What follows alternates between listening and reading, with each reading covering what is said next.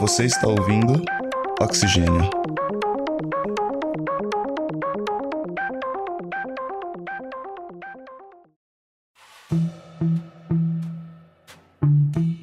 Elementar, meu caro Watson. Essa expressão tão conhecida surgiu em meio a uma encenação do detetive mais famoso da ficção, Sherlock Holmes. Criado por Sir Arthur Conan Doyle, um escritor britânico, o personagem originalmente retratado em livros ajudou na construção do estereótipo de um cientista excêntrico, genial e não muito sociável. A verdade é que não costumamos ver esse tipo de personagem no dia a dia mas sabemos que os cientistas estão por aí. Nesta pandemia, recebemos notícias o tempo todo sobre essas pessoas. Elas estão desenvolvendo tratamentos, fabricando respiradores, estudando o novo coronavírus ou ainda fazendo previsões sobre o impacto da Covid-19 em todo o mundo. Mas como é que tudo isso é realmente feito? Como é a ciência longe da ficção? Você está ouvindo Quarentena. Eu sou a Carol e no episódio de hoje falaremos sobre os bastidores da ciência em tempos de pandemia.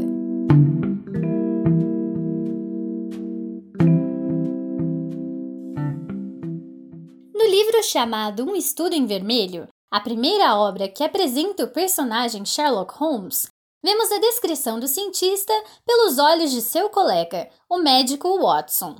Com uma listinha, Watson enumera características sobre o detetive. Uma pessoa que possui um vasto conhecimento de química, algumas habilidades musicais e cheio de mistérios.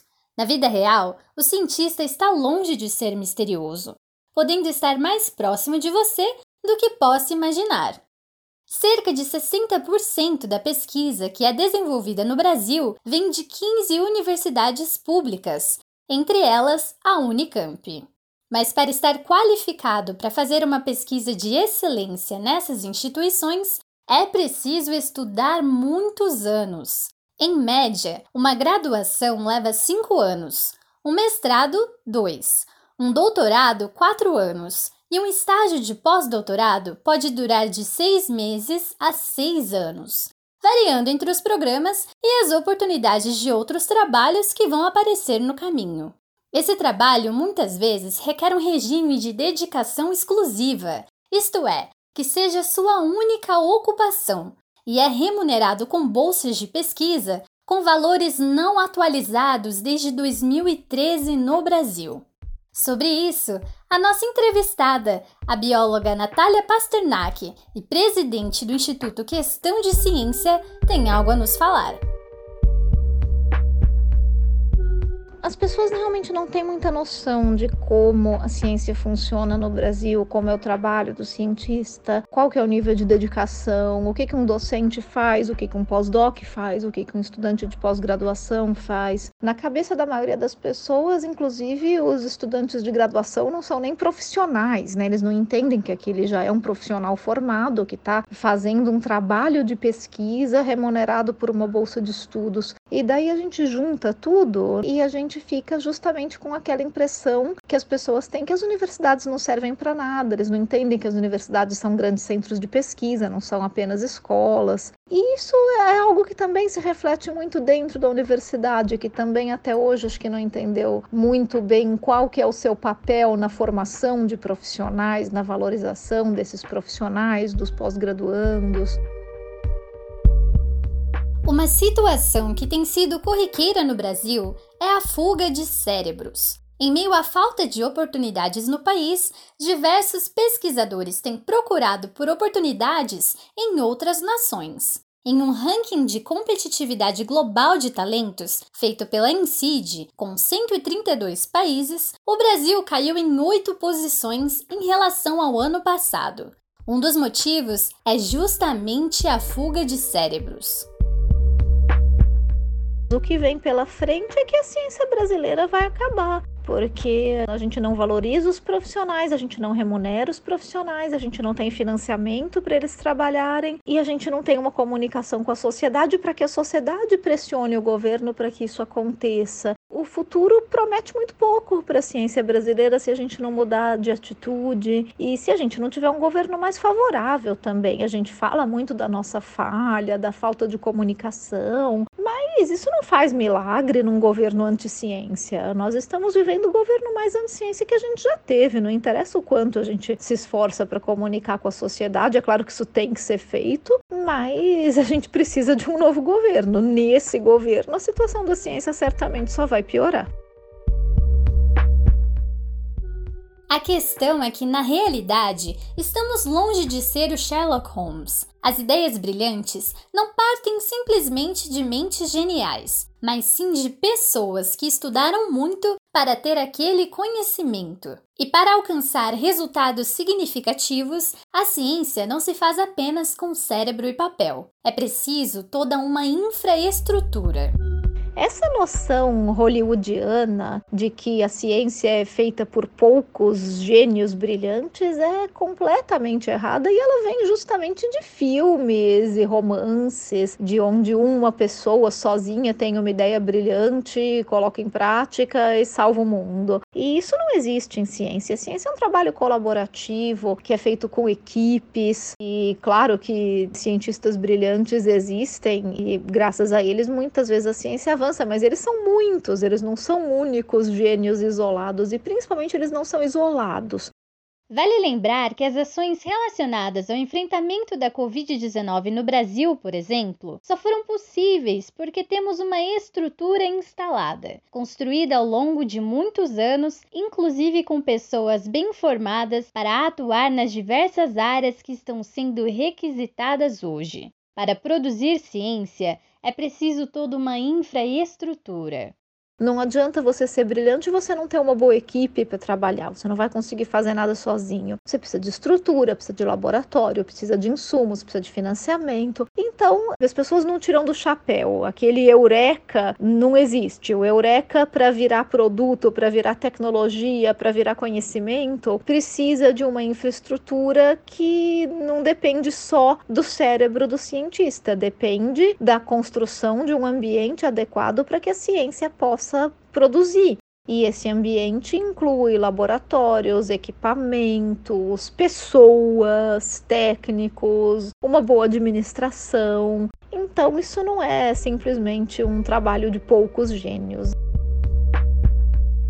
O Sherlock Holmes dos livros ficou famoso pela aplicação de seu método de investigação, que envolvia a observação dos mínimos detalhes, a formulação de hipóteses, a realização de experiências e, no final, fazia uma conclusão certeira sobre os seus casos. Na ciência, algo similar existe e tem se popularizado como método científico. Na prática, nem tudo acontece dessa mesma forma. Diferentes áreas do conhecimento requerem diferentes métodos para minimizar possíveis erros na produção científica. Será que estamos mesmo falando de um método para a produção de um novo conhecimento ou o método científico se assemelha, na verdade, a uma minimização de erros. O Altair Lino de Souza, professor da Universidade Federal de São Paulo e produtor do Naruhodô Podcast, pode explicar melhor esse assunto.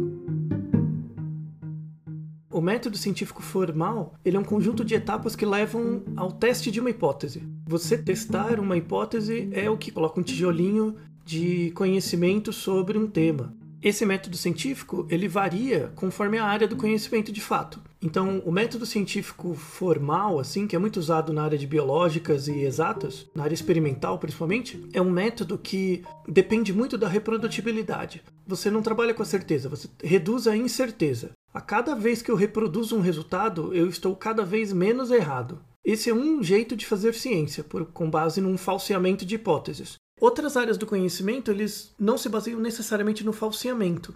Na verdade, você constrói estruturas lógicas ou cenários que tentam descrever os comportamentos das pessoas em certos períodos no tempo ou em certas situações. Então, na verdade, eu não estou testando uma hipótese apenas, eu estou testando a validade de um corpus, né, que é um conjunto de regras.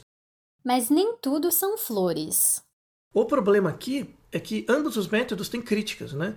Tanto o método indutivo, porque depende muito da qualidade das pesquisas que você faz, do consenso das áreas em fazer reproduções que sejam de fato equivalentes. E aí a gente vê várias áreas que sofrem com problemas de reprodutibilidade, nas áreas biológicas e exatas principalmente. E nas áreas de humanas, como os métodos são em geral mais dedutivos, né, eles se baseiam em premissas, quando você quebra uma premissa, em geral você invalida todo o corpus. E isso faz com que essas áreas do conhecimento elas acabam sendo muito personalistas. Isso é uma crítica que se estende também a todas as áreas sociais, né? Que são personalistas demais e a pessoa defende muito mais um teórico do que a teoria. Então nenhuma área está incólume a, a esses problemas de crítica epistemológica, de como o conhecimento científico é construído em cada uma delas. Com a pandemia, cientistas de diversas áreas do conhecimento têm buscado soluções para amenizar o problema de ordem mundial. Entre esses trabalhos está a tão comentada busca por uma vacina que seja capaz de imunizar a população da doença Covid-19. O estudo desse tipo de tratamento, na verdade, envolve várias etapas. Mas, como temos acompanhado, um resultado eficaz não surge da noite para o dia. Como que você pesquisa uma vacina? Primeiro você vai começar como qualquer outro medicamento, trabalhando in vitro, na bancada do laboratório, com cultura de células, fazendo a sua formulação vacinal. Então, agora, por exemplo, a gente tem várias estratégias vacinais sendo testadas no mundo, algumas que são estratégias de primeira geração, que a gente chama de vacinas à moda antiga, que trabalham com vírus inativados ou vírus atenuados, que é o jeito que a gente faz vacina já há 60 anos. Outras estratégias que são mais modernas, que incluem as vacinas de vetor, como a de Oxford, onde você tem um vetor que carrega uma sequência genética do seu vírus de interesse, então ele só serve como um veículo, ou as vacinas genéticas, que são de DNA e RNA, onde você também só trabalha com uma sequência genética do vírus, que foi exatamente o que o pessoal de Oxford fez. Eles tinham uma vacina para MERS, e daí eles trocaram a sequência para colocar uma sequência do COVID-2, e voilá, vacina para o COVID-2 pronta, só falta testar, né? E essa testagem envolve mais quatro etapas.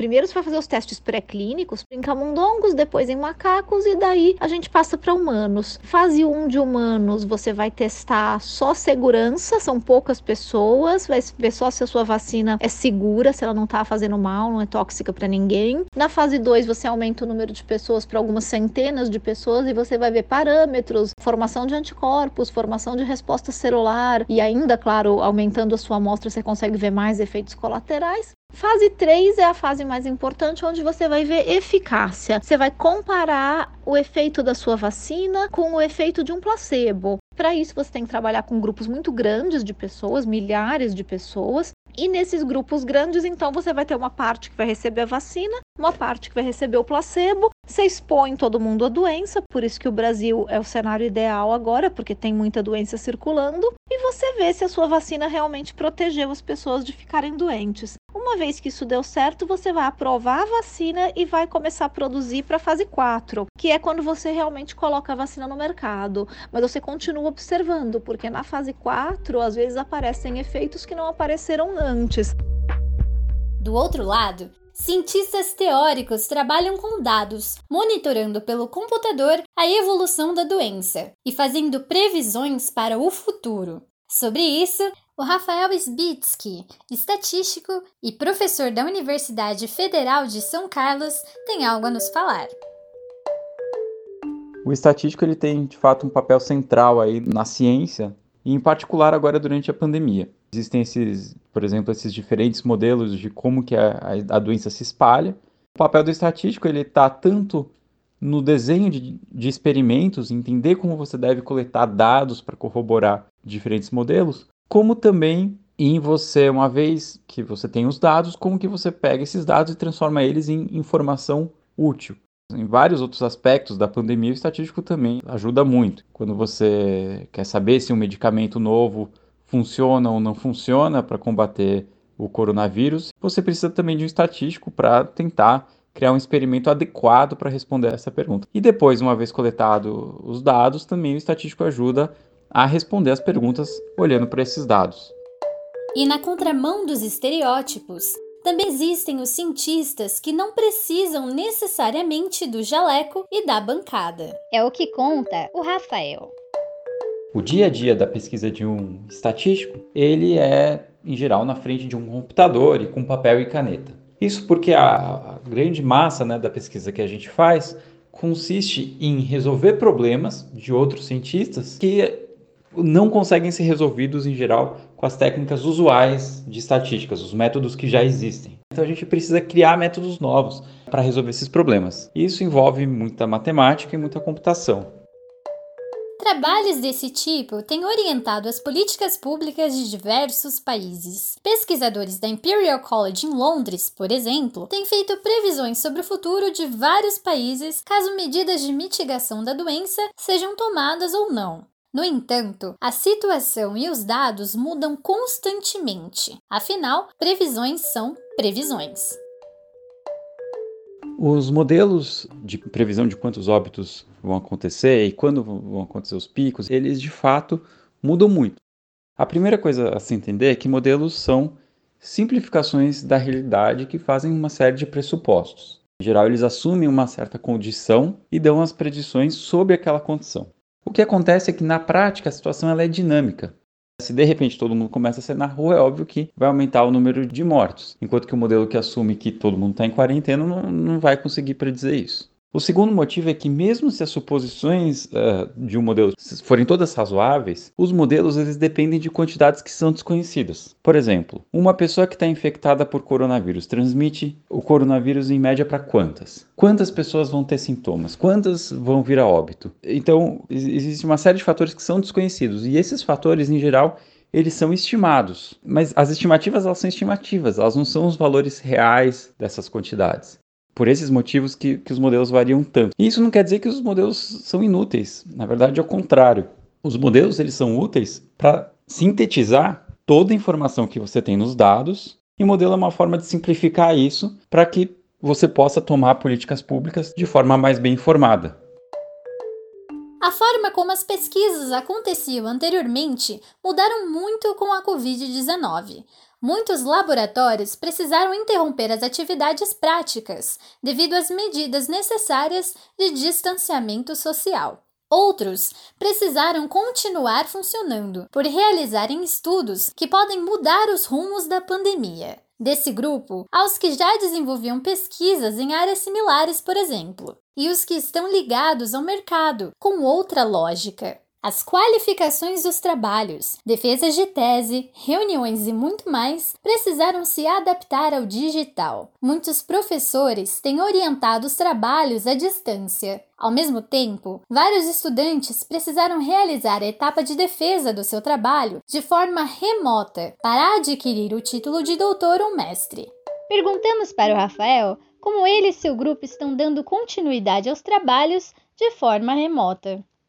As reuniões uh, de pesquisa né, que eu faço continuam acontecendo quase que normalmente. A diferença é que, ao invés do trabalho ser presencial, ele é à distância. É claro que a distância muda um pouco a dinâmica do trabalho, ele de certa forma fica menos espontâneo e a gente acaba perdendo, eu acredito, um pouco da criatividade que a pesquisa exige. Muitas vezes as grandes ideias elas aparecem quando a gente está tomando café ou discutindo algum outro assunto. Quando a gente faz uma reunião à distância, isso acaba se perdendo, mas as pesquisas continuam andando de forma quase que normal. A pandemia, por outro lado, acabou trazendo para a pesquisa uma nova perspectiva em termos de acesso ao que está sendo feito em outros locais. Em geral, os departamentos costumam ter seminários periódicos nos quais pessoas são convidadas para mostrar o que estão fazendo. Em geral, por, como esses seminários são presenciais, as pessoas uh, que, que, apresentam são pessoas do próprio país, em geral, uh, da região onde está sendo, onde o departamento está instalado. Né? Mas com a pandemia, esses seminários começaram a ser transmitidos de forma online. E isso fez com que pessoas de diversos países pudessem participar de seminários em outros locais, sem nenhum custo. E o que podemos esperar da produção científica em um futuro pós-Covid?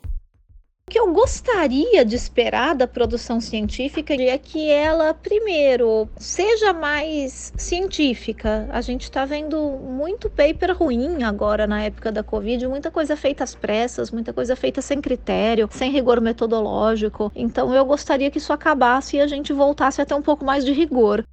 A gente precisa pensar também em mecanismos de vigilância epidemiológica para que a gente possa rastrear possíveis novas ameaças e não ficar tão vulnerável uma próxima vez. E isso tudo precisa de um investimento contínuo em ciência, não pode ser esse investimento em soluços que a gente está acostumado. A gente não pode ser tão reativo, a gente vai ter que ser mais proativo. Não é questão de prever o futuro, porque óbvio que a gente não tem bola de cristal, mas de estar minimamente preparado e, e com, às vezes, com a sensação, sim de que a gente não está com nenhuma emergência para enfrentar, por que, que a gente está investindo dinheiro nisso? Porque a nossa ciência não pode mais funcionar só reagindo a demandas. A gente realmente tem que começar a prever o que, que é importante, o que, que é de base, e de repente, no mundo que a gente vive hoje, que é um mundo que a gente está cada vez mais explorando de forma predatória, a probabilidade da gente encontrar com novas doenças emergentes é muito real, não só de vírus, mas de bactérias também e outros parasitas. Então a gente tem que estar tá preparado com biotecnologia sustentável para o momento onde isso acontecer.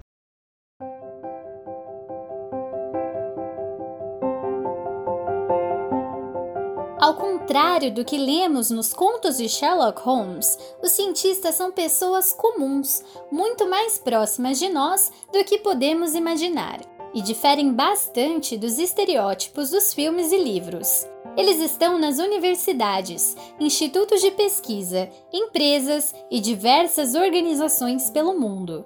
São estudantes de iniciação científica na graduação, mestres, doutores, professores e pesquisadores. São trabalhadores com compromissos como outros profissionais e cidadãos. Claro que eles apresentam algumas particularidades em seu perfil, como a curiosidade o interesse em pesquisar coisas novas, em desvendar mistérios da natureza ou criado pelos homens. Ou seja, um pouquinho do que faz mesmo o personagem que demos destaque neste episódio. E também como outros ambientes de trabalho, a ciência precisa de investimentos. E não são poucos. Laboratórios exigem uma quantidade de equipamentos que são caros na maioria das vezes. Pesquisas precisam de insumos que vão desde reagentes a medidas de análise, que podem ser caras, não estarem disponíveis em qualquer lugar e precisarem ser importadas em várias situações. A pesquisa precisa de muitos trabalhadores, equipes cada vez mais multidisciplinares e bem formadas. Ou seja, é necessário investir em ciência para tomarmos decisões baseadas em evidências. Em meio à pandemia, uma saída efetiva é encontrar uma vacina que seja eficiente e segura contra a doença. Mas é preciso apostar em pessoas qualificadas para realizar esse trabalho. Enquanto acompanhamos as notícias, essas pessoas estão nos bastidores da ciência, encarando diversos desafios para fazer do mundo um lugar melhor para todos.